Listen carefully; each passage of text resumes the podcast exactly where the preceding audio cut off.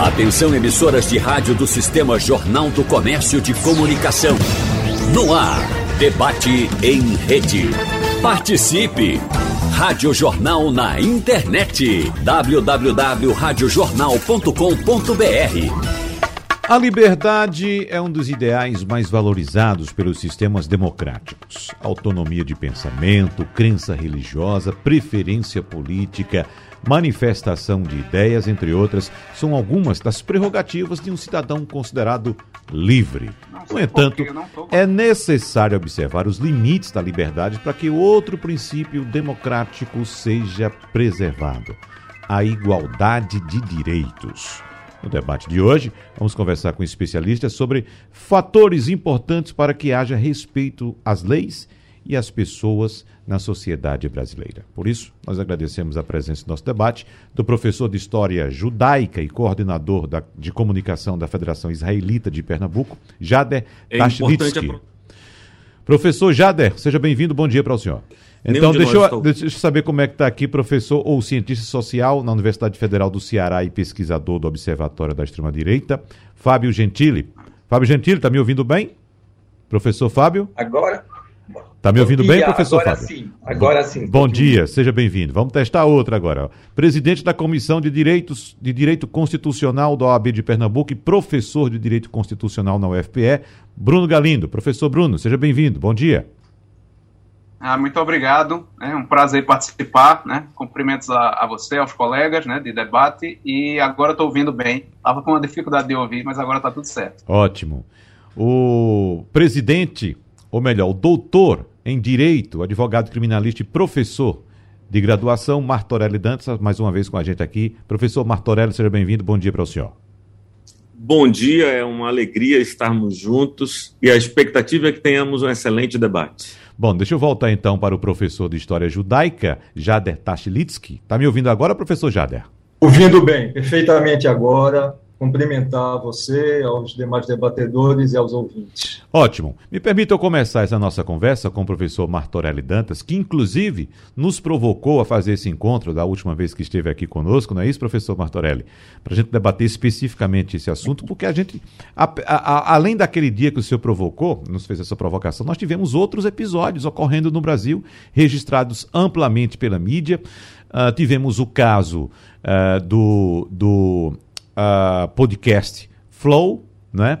junto com o apresentador Monarque, estavam participando dois deputados federais, no caso o deputado Kim Kataguiri também a deputada Tabate Amaral, e tivemos depois ainda o caso de um torcedor no, no sul do país que foi flagrado com uma tatuagem com exaltação nazista, na verdade ele estava com a tatuagem uh, uh, refer se referindo a um livro escrito por Hitler, o Mein Kampf, que significa Minha Luta, e foi expulso do estádio pelos próprios torcedores, professor Martorelli. Então vamos trazer para a gente inicialmente o que é essa liberdade de expressão, quais são os pontos principais é, que nós devemos abordar nesse encontro aqui e o que é que eu posso falar abertamente sem ter, sem evidentemente atingir a honra ou a dignidade de outra pessoa ou outro grupo, professor Martorelli.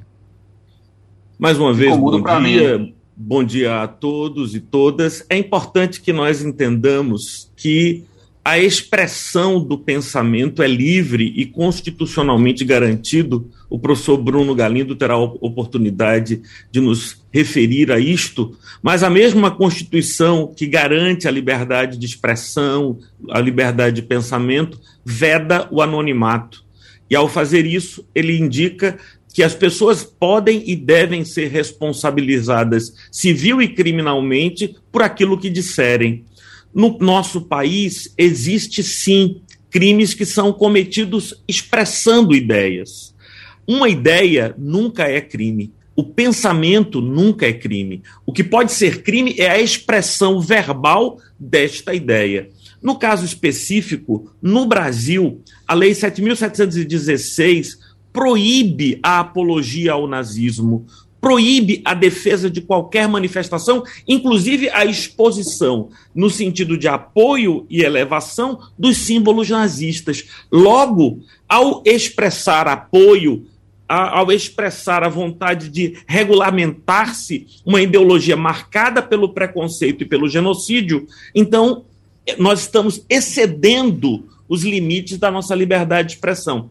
Porque o direito existe para que todos conheçam os seus limites e a convivência pacífica possa ser garantida. Uhum. Agora, presidente da Comissão de Direito Constitucional da OAB, professor de Direito na Universidade Federal de Pernambuco, Bruno Galindo.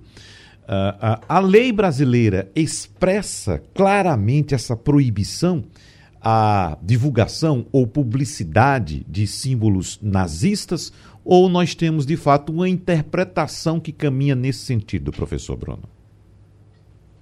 É, mais uma vez, bom dia, renovando aqui os meus cumprimentos. É, na verdade, como o próprio Martorelli já salientou, é, a lei é, é, muito clara. Em relação ao nazismo, ela é muito clara. É, assim como ao racismo, de um modo geral, porque essa, essa lei citada por Martorelli é uma lei, é, em princípio, de combate ao racismo, mas ela faz algum, traça algumas equivalências como a questão da religião, questão étnica, a que, e a questão também é, relacionada, nesse caso, expresso ao nazismo. Né? Há, há questões interpretativas aqui a colar em relação a discriminações, como, por exemplo, a LGBTfobia, que foi objeto de uma ação é, no Supremo Tribunal Federal em 2019, né, que o Supremo Tribunal Federal fez uma equivalência entre isso e o racismo. Só que no caso do nazismo, que é o objeto mais direto do debate de hoje, em relação a essa questão, a lei é muito explícita. Então, a, a apologia ao nazismo, claro que é, é, possível interpretar se, se essa ou aquela conduta são apologia ao nazismo ou não. Mas a apologia ao nazismo, que significaria colocar o nazismo num patamar de respeitabilidade ou de legitimidade, ou seja, não, não, não, necess, não somente dizer que nazismo é bom, mas colocá-lo num patamar de, de civilidade que objetivamente ele não tem, e nesse caso, a lei teve o cuidado, e a lei é muito, muito interessante nesse aspecto, a lei 7716, ela teve o cuidado de fazer isso é, é, objeto de um artigo específico. Então, apologia ao nazismo é crime, né, uhum. né, tipificado na lei do racismo de modo expresso. Professor Bruno, se você falar. me permite, eu gostaria de ler rapidamente o parágrafo 1 do artigo 20 da Lei 7.716 fabricar, comercializar, distribuir ou veicular símbolos, emblemas, ornamentos, distintivos ou de propaganda que utilize a cruz suástica ou gamada para fins de divulgação do nazismo. Esse é o texto da lei. Uhum, é. Agora, professor Fábio Gentili, se a lei é tão clara, por que há esse tipo de manifestação ainda no Brasil? Trata-se de um caso aqui, digamos, de afronta à lei taxativamente de afronta ou de ignorância? Muito obrigado. É prazer ficar aqui com vocês. É, então, eu tento de complementar um pouco que foi falado pelos colegas, é, que são colegas de juristas, é, tentando de dar uma abordagem histórica sobre essa questão aqui. Uh, eu diria, em primeiro lugar, que uh, a sociedade em rede ela é um marcador, é um divisor de águas entre uh, aquela que era a questão da liberdade de expressão numa sociedade tradicional e a liberdade de expressão numa sociedade em rede.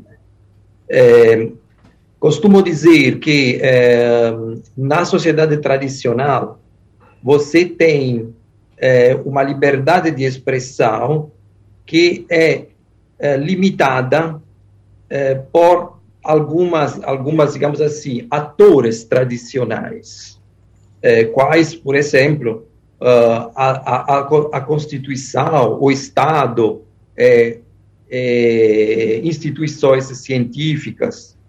Na sociedade em rede, isso muda muito, é, não é por acaso que você tem esses episódios, é, como aquele do daquele monarca, é, numa é, justamente online, nas redes sociais se espalhando.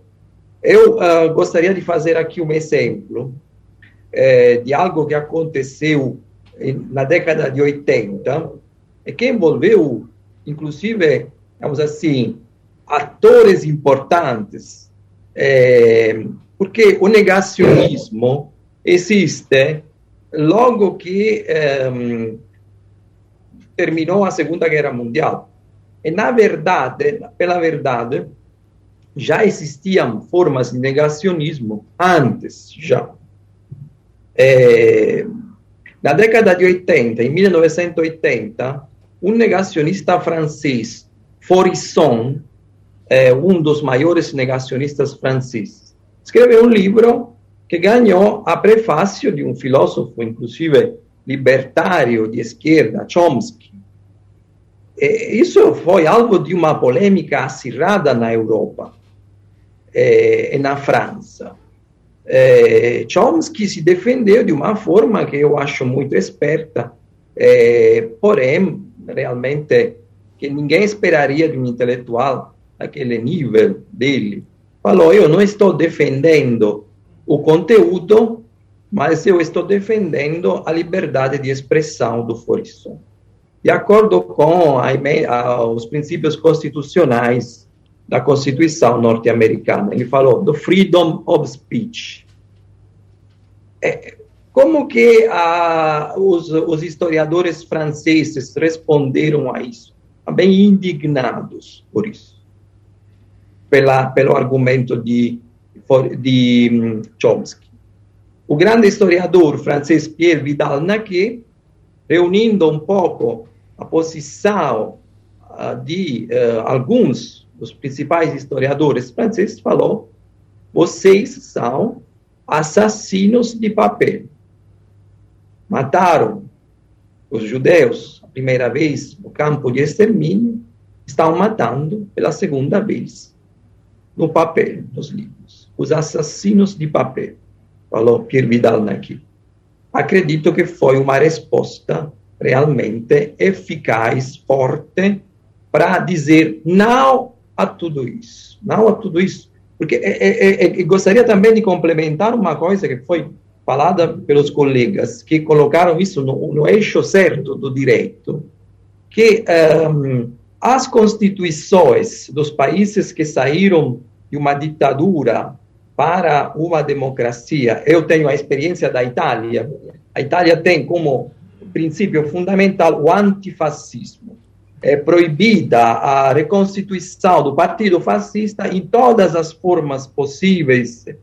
É, é, agora, esta Constituição se ampara também por declarações que foram feitas do, logo depois da Segunda Guerra Mundial, por exemplo, aquela da Organização das Nações Unidas, sobre que o fundamento da sociedade que está surgindo da, digamos assim, das ruínas da tragédia do nazismo é, é, é uma sociedade antinazista e antifascista.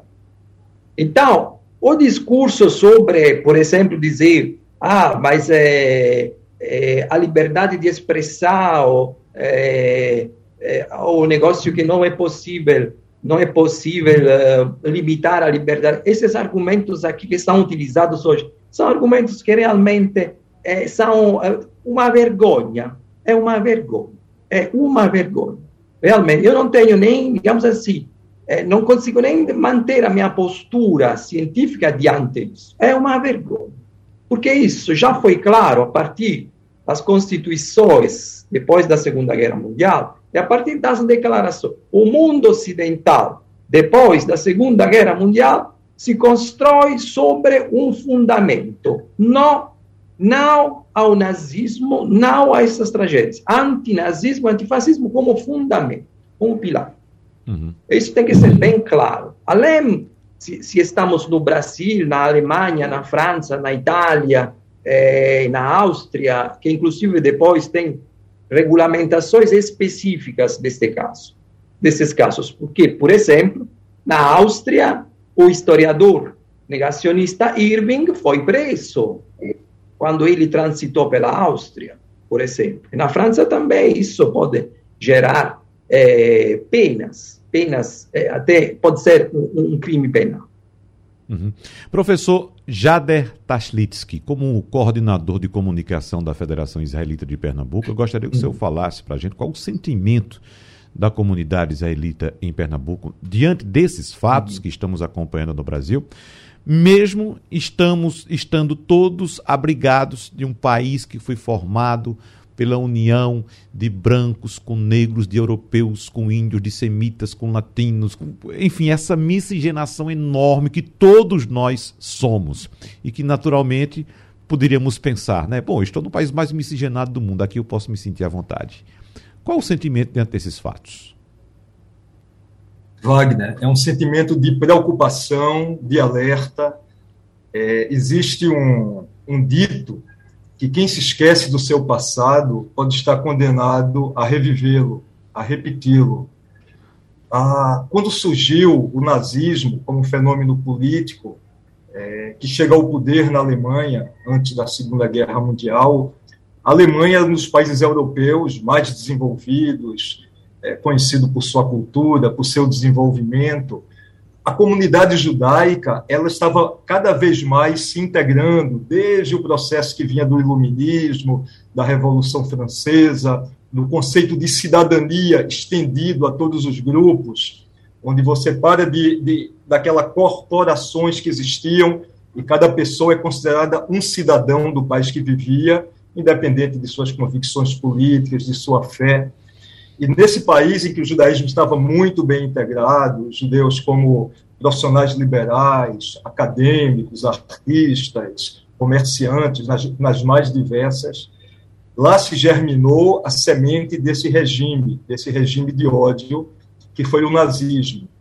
Se você pega ao longo da história, e vocês vão me permitir sair um pouquinho da seara jurídica e aproveitar a oportunidade de dialogar um pouco com os nossos ouvintes, daqueles que estão assistindo, porque infelizmente cada vez mais se constata de que esses episódios da Segunda Guerra, à medida que o tempo vai passando, existe um desconhecimento de grande parte da população, inclusive da juventude, sobre o que realmente significou, a gravidade do que representa e o perigo que pode representar para a humanidade, não só para o povo judeu, mas para os diversos segmentos que foram alvos naquele período e podem vir a ser alvos, qualquer minoria, é, e a gente verifica no dia a dia, nos diversos países, quantos segmentos mais vulneráveis são vítimas de racismo, é, de intolerância, mas a própria sociedade como um todo pode ser vítima quando se permite que se prospere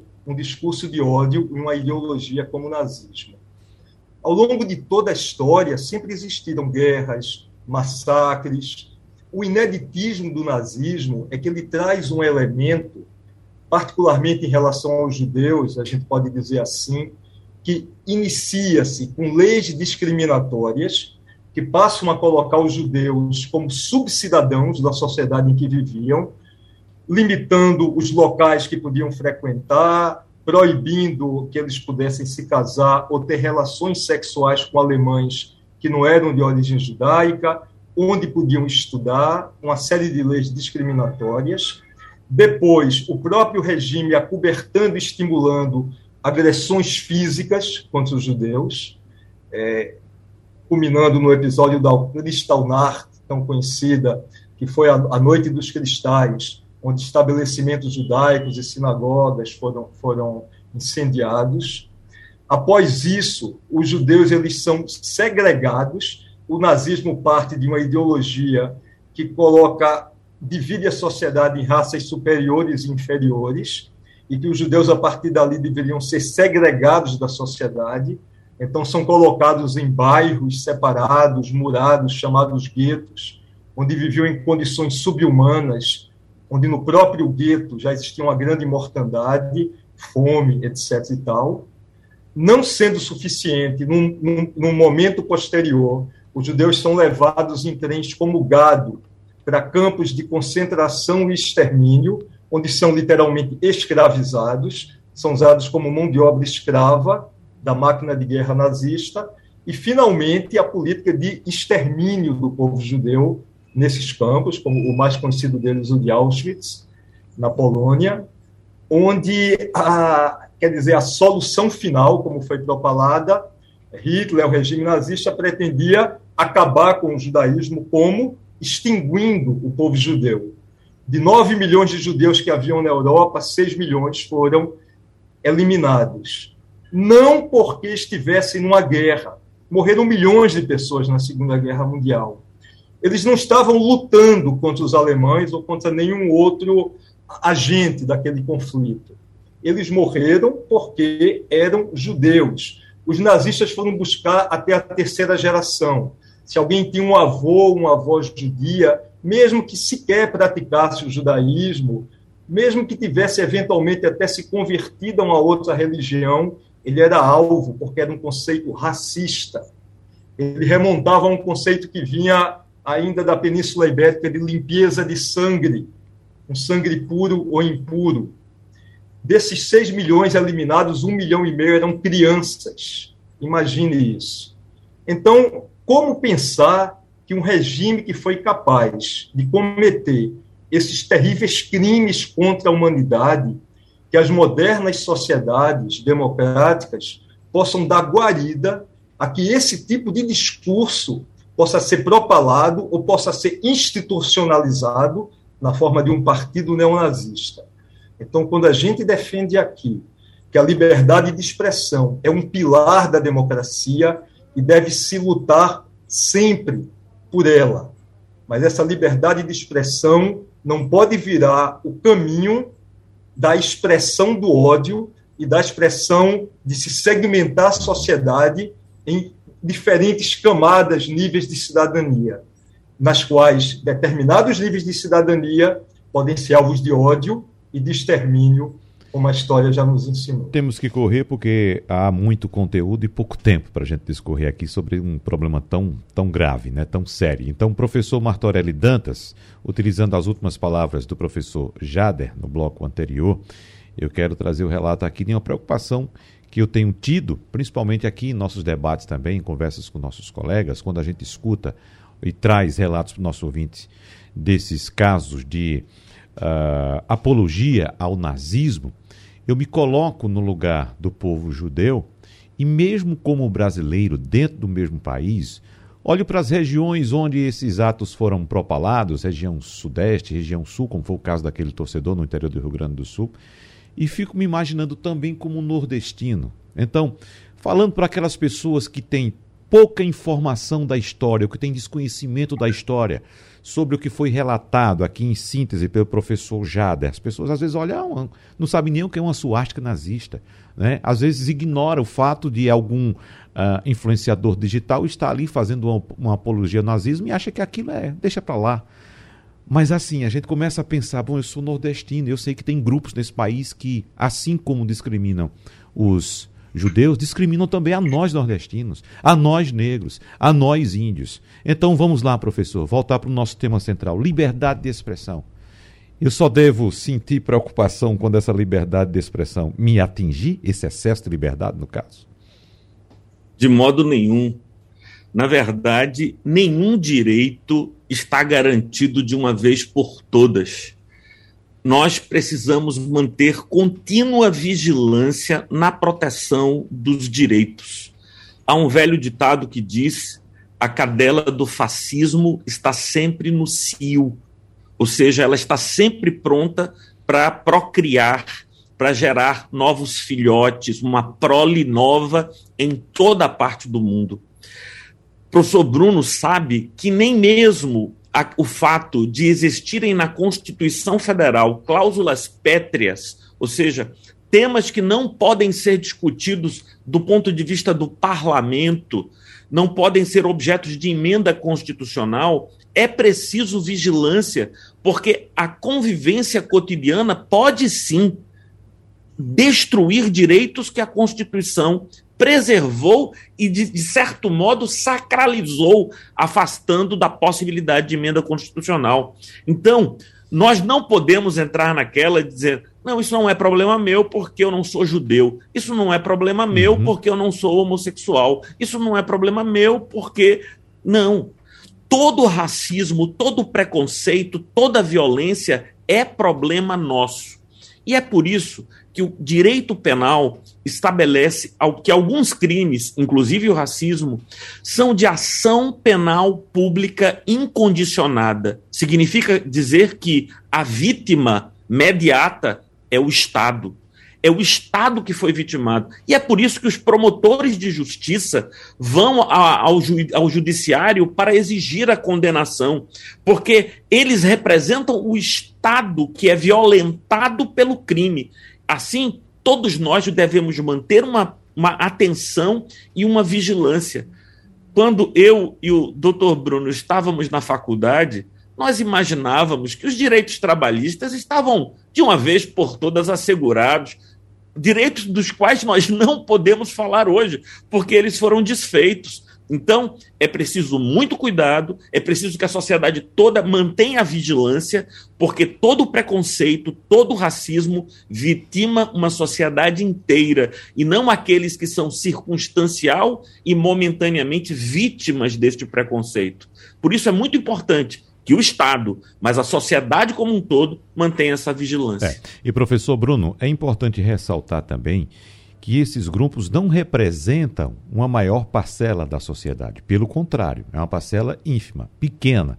Mas é bom lembrar também que todos nós temos um, uma dose de preconceito dentro de nós. Eu citei aqui nossa condição de nordestino, que em alguns casos, não, repito, não pela maioria, mas por grupos pequenos, minoritários em outras regiões do país, nos discriminam. Mas nós, enquanto nordestinos, nós também somos discriminadores. Né? Quando vamos para um estádio de futebol, que a, a, atacamos os negros, quando vamos a um estádio de futebol, outra praça esportiva, que atacamos os homossexuais.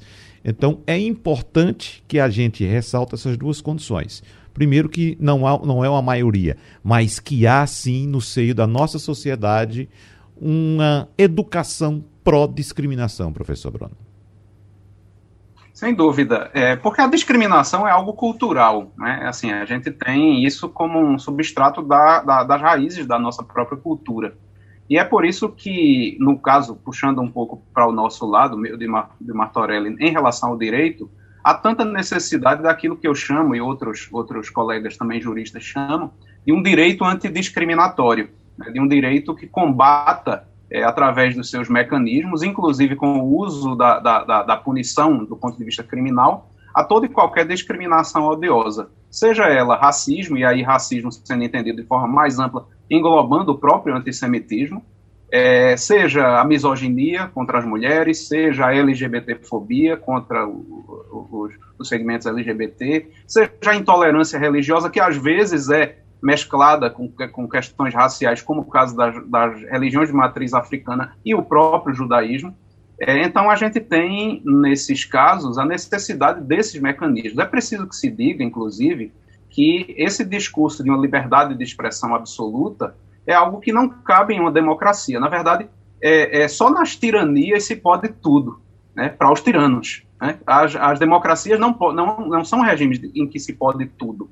Então, liberdade de manifestação do pensamento, de expressão, é um direito importantíssimo, deve ser garantido no, no mais amplo grau possível, mas ele também é, é, ele, ele muitas vezes pode colidir com outros direitos. Então é por isso que existe no Código Penal, além do que a gente já levantou aqui em relação à apologia do nazismo, existe calúnia, existe difamação, existe injúria como crimes tipificados. E são crimes a partir da palavra, a partir da expressão. Então a liberdade, se nem a vida é um direito absoluto, veja-se que o Código Penal autoriza, por exemplo, a legítima defesa. Veja-se que a Constituição brasileira autoriza até a instituição da pena de morte, uma coisa que, que, que pouca gente às vezes se dá conta disso, em caso de guerra declarada, ou seja, se o Brasil se envolvesse em uma guerra, seria possível até adotar a pena de morte, ou seja, a segurança nacional estaria é, superior à, à, própria vida enquanto direito nesse, nessas ocasiões. Então, se a vida não é um direito absoluto, que dirá a liberdade de expressão? A liberdade de expressão é importantíssima, mas ela convive com esses outros é, é, direitos. Né? E eu gosto sempre de lembrar eu lembro isso em minhas aulas sobre a questão da liberdade de expressão, e sou um defensor da liberdade de expressão de forma bastante ampla, mas ela tem limites, tem limites naquilo que o Karl Popper, né, que é um filósofo liberal muito famoso, dizia que era o paradoxo da tolerância, que é o seguinte: a tolerância deve ser o, o mais irrestrita possível, agora o limite dela são exatamente aqueles que defendem a intolerância e o seu fim. Ou seja, aqueles que são, por exemplo, abertamente antidemocráticos, defendem abertamente a subversão da democracia ou a discriminação de segmentos da sociedade, a destruição de segmentos da sociedade, e é isso que o nazismo prega. Então há uma diferença muito grande do nazismo para outras doutrinas que às vezes resultaram em totalitarismos, mas que não é, têm isso na sua gênese. Mas o nazismo é abertamente antissemita, por exemplo. Está lá no, no, no, livro que você citou, né, o Mein Kampf, Minha Luta, de forma muito clara. Né, o judeu sendo visto como inimigo visceral da raça ariana. Então, esse tipo de grupo foi permitido lá atrás na, na é, é, basta dizer que os nazistas ascenderam ao poder lá atrás por vias legais.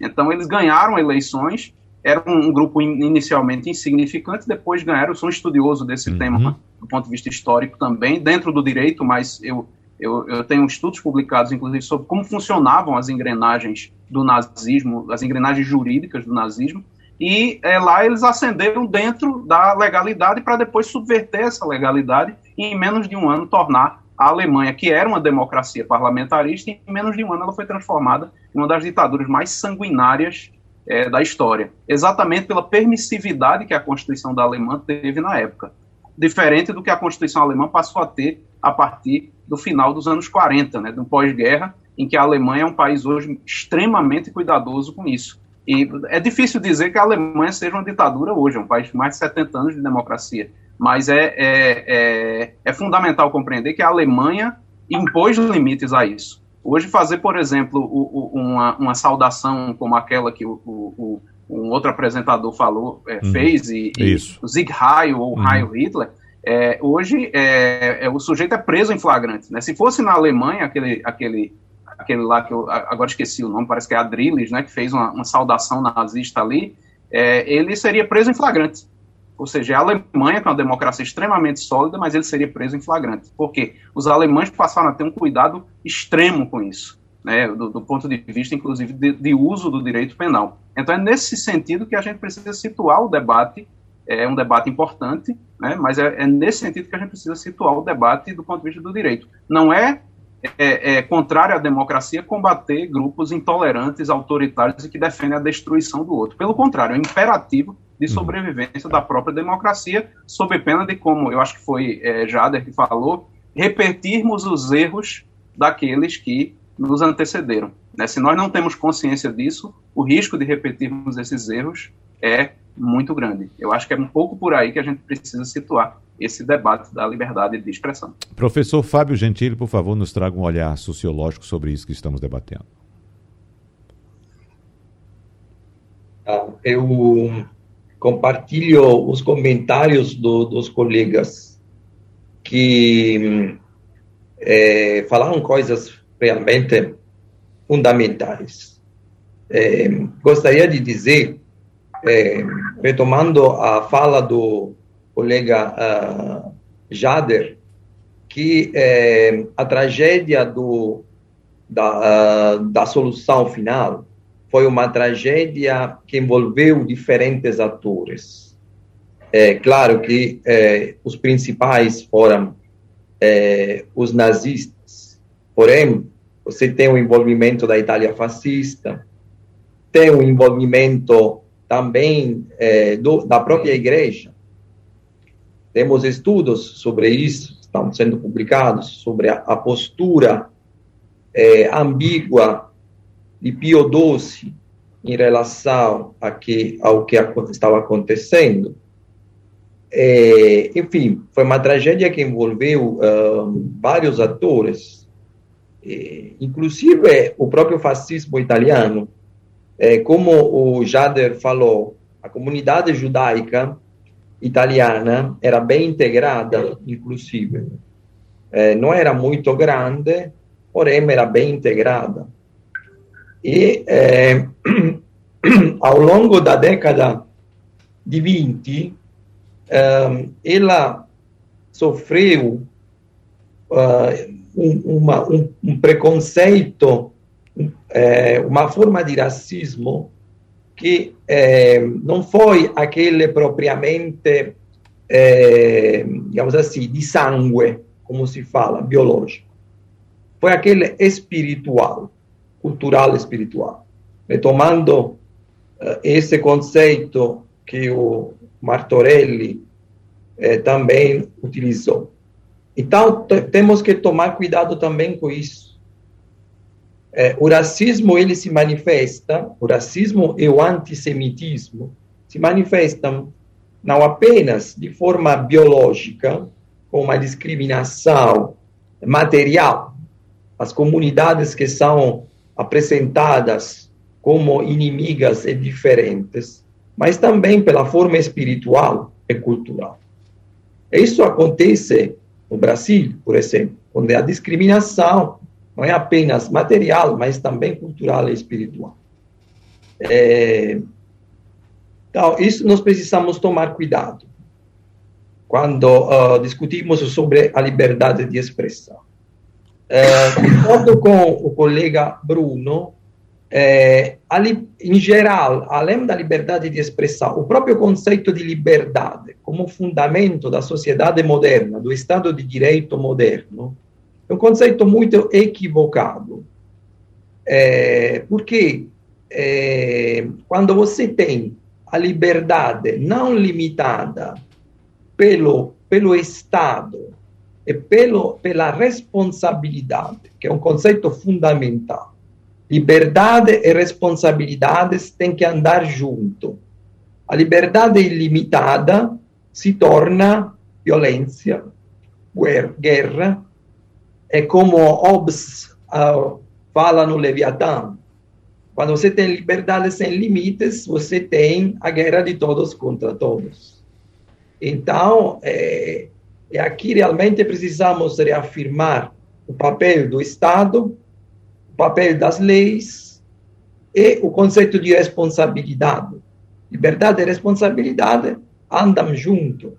É, liberdade sem responsabilidade gera aqueles monstros que a gente acompanhou a semana passada. É, Trata-se de. Eu, eu, convidaria a refletir sobre o, a, as redes sociais. A sociedade em rede realmente é um, um marcador importante. Porque na sociedade tradicional, você tem negacionismo, tem apologia, tem tudo isso. Porém, de uma forma mais limitada. É, na sociedade em rede, isso se torna realmente um lugar de ninguém, que não é regulamentado, que não tem, não tem leis, não tem. É, onde cada um pode falar qualquer coisa, também de forma com muita covardia também. Tanto ninguém vai é, ele fala, na, na, digamos assim, né, no, no, seu lugar confortável, pode falar qualquer coisa. Então, veja que é importante entender como rede, a, as redes e a sociedade em rede radicalizou esse fenômeno, que já existia na sociedade tradicional, como acabei de fazer com aquele, falar com aquele exemplo que eu fiz.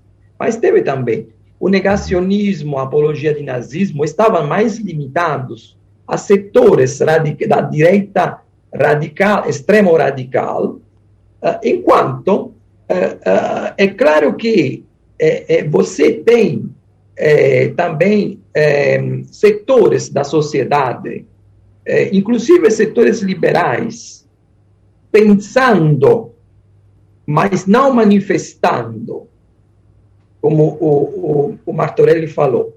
O problema é manifestar com palavras e com ações. Pensando, por exemplo, que o fascismo não foi aquela tragédia que, que, todo, que os historiadores apresentam. Também tem setores da sociedade liberal que pensam isso. Mas numa sociedade tradicional, você tem limites que a sociedade em rede destrói. E na sociedade em rede você tem, então, é, inclusive, esta nova geração, não é por acaso, são pessoas jovens com 30 ou até menos anos, que realmente se formaram na sociedade em rede e que não tem, são desprovidos, inclusive, de informações é, para poder realmente é, entender o que aconteceu é se responsabilizar, ter uma postura mais ética, mais responsável em relação a isso. É, Para finalizar, é, se a gente pensa naquele episódio que aconteceu a semana passada, é interessante ver como você tem o, o, uh, duas posições eh, que se complementam. Você tem uma apologia de nazismo e tem também é, o, aquele é, vereador da cidade de São Paulo, aquele deputado da cidade de São Paulo, Kim, uhum, é, que é, fala, uh, utiliza aquele argumento, eu sou contra o nazismo, mas defendo a liberdade de expressão do monarca. Uhum. Esse argumento aqui é perigosíssimo, perigosíssimo. Nós não temos realmente que estigmatizar com muita firmeza estas posturas uhum. aqui. Porque, só para finalizar, o fascismo e o nazismo são perigos. Sempre, porque o fascismo e o nazismo nasceram para organizar a sociedade de massa, como projeto de organização da sociedade de massa, das massas, em busca de uma nova representação diante a crise do Estado liberal. Hoje nós temos uma crise da liberal democracia e da representação. É claro que fascismo, nazismo e também formas ambíguas como o populismo estão lá sempre prontas para organizar as massas. Tema bastante importante e denso, o tempo voa. E agora eu quero aproveitar esses últimos minutos para trazer, claro, a opinião do professor Jader Tachlinski, inclusive acerca do que foi colocado pelo professor Fábio Gentili, professor Jader, da nossa sociedade em rede. Da sociedade em rede em que a gente encontra pessoas se manifestando em vários sentidos, desde ideologias político-partidárias até preferências religiosas, uh, preferências sobre determinados clubes de futebol, mas a gente não encontra, por exemplo, uma manifestação mais presente da comunidade judaica. Isso ocorre porque a comunidade judaica ainda se sente bastante discriminada e reprimida, professor Jada? Não, Wagner. A comunidade judaica tem se expressado, tem cumprido o seu papel dentro da sociedade brasileira. Nós temos uma representação nacional, que é a Confederação Israelita do Brasil, que em todos os momentos que julga necessário, ela tem se feito presente, tem opinado, tem contribuído não só na exposição da cultura judaica, da importância da presença judaica no Brasil, e nas denúncias contra fenômenos de antissemitismo, como tem procurado estar engajada com os demais setores da sociedade na construção de um país melhor para todos nós. É, eu acho importante, queria aproveitar esses poucos minutos, quando a gente fala em 6 milhões de judeus, é um número tão absurdo que termina virando uma cifra difícil de mensurar. E a gente precisa entender que Cada caso desse era uma pessoa, um ser humano, uma família, uma rede de relacionamentos. Então, quando a gente tem acesso, os últimos sobreviventes do Holocausto estão indo embora. Hoje em dia estão na casa de 90 anos ou mais. Cada vez tem menos testemunhas vivas é, retratando tudo aquilo que aconteceu. E é muito importante que suas vozes sejam ouvidas agora e a posteriori. E que também, não só os judeus, mas que no período do nazismo foram vítimas negros, homossexuais, ciganos, deficientes físicos e mentais, opositores políticos. Então, extrapola e muito apenas a, a questão judaica. Então, o, infelizmente, o tema do Holocausto, muitas vezes, ele é colocado de forma indevida e banalizado então, hoje em dia, quando a gente discorda de alguém, e num período de tanta radicalização política que estamos vivendo no Brasil e no mundo, automaticamente a gente taxa de fascista ou nazista aquele que difere de nós em alguma posição. E é preciso tomar muito cuidado com isso para usar de forma correta a terminologia. O que é importante, sim, é não nos esquecermos do Holocausto no sentido da educação de promovermos cada vez mais a educação das novas gerações. O ensino do Holocausto está previsto, né? É como foi muito bem falado por Martorelli, nem tudo que está na lei se torna prática social. E é importante todos os segmentos que têm a sensibilidade de compreender a importância disso, que viabilize a formação dos nossos professores para que esse tema seja tratado com responsabilidade como um alerta para a nossa sociedade. Eu lhe pediria, acho muito importante, citar em 30 segundos, quando se falou que quando se atinge um segmento, toda a sociedade ela vem a ser atingido. Ah, nós tivemos uma fala de um reverendo, na, na época da Segunda Guerra, Martin Niemöller, líder da dissidente igreja confessional, antes dele ser deportado para o campo de concentração de Dachau, e ele disse: primeiro eles vieram pegar os socialistas, e eu me calei. Eu não era socialista. Depois vieram pegar os sindicalistas, e eu calei, porque eu não era sindicalista. Uhum. Depois vieram pegar os judeus, e eu calei, afinal, eu não era judeu. Depois vieram me pegar, e já não havia mais quem pudesse falar por mim. Importantíssimo. Eu acho que isso é uma síntese uhum. de tudo aquilo que a gente falou nesse momento. Exatamente. Professor Jader Tashlitsky, professor de História Judaica e coordenador de comunicação da Federação Israelita de Pernambuco, muito obrigado pela sua participação. Professor Fábio Gentili, que é cientista social na Universidade Federal do Ceará e pesquisador no Observatório de Extrema Direita também muito obrigado pela sua presença. O presidente da Comissão de Direito Constitucional da OAB de Pernambuco e professor de Direito Constitucional da UFPE, Bruno Galindo, também muito obrigado. E agradecimento também, evidentemente, especial ao doutor em Direito, advogado criminalista e professor de graduação, Martorello Dantas, que nos provocou a realizar esse encontro. Como sabemos e disse o tema é denso e o tempo é curto, mas nós certamente nos encontraremos em outra oportunidade para debater ainda mais esse tema, porque é preciso a gente estar sempre vigilante e sempre alertando a população que não é porque surgiu ali uma crítica pequenininha ou alguém falou alguma coisa que não te atinge, como disse muito bem o professor Jada, que a gente deve ficar calado, a gente deve reagir sempre. Muito obrigado pela presença de todos. Até a próxima. Tchau, tchau. Sugestão ou comentário sobre o programa que você acaba de ouvir, envie para o nosso WhatsApp 99147 8520.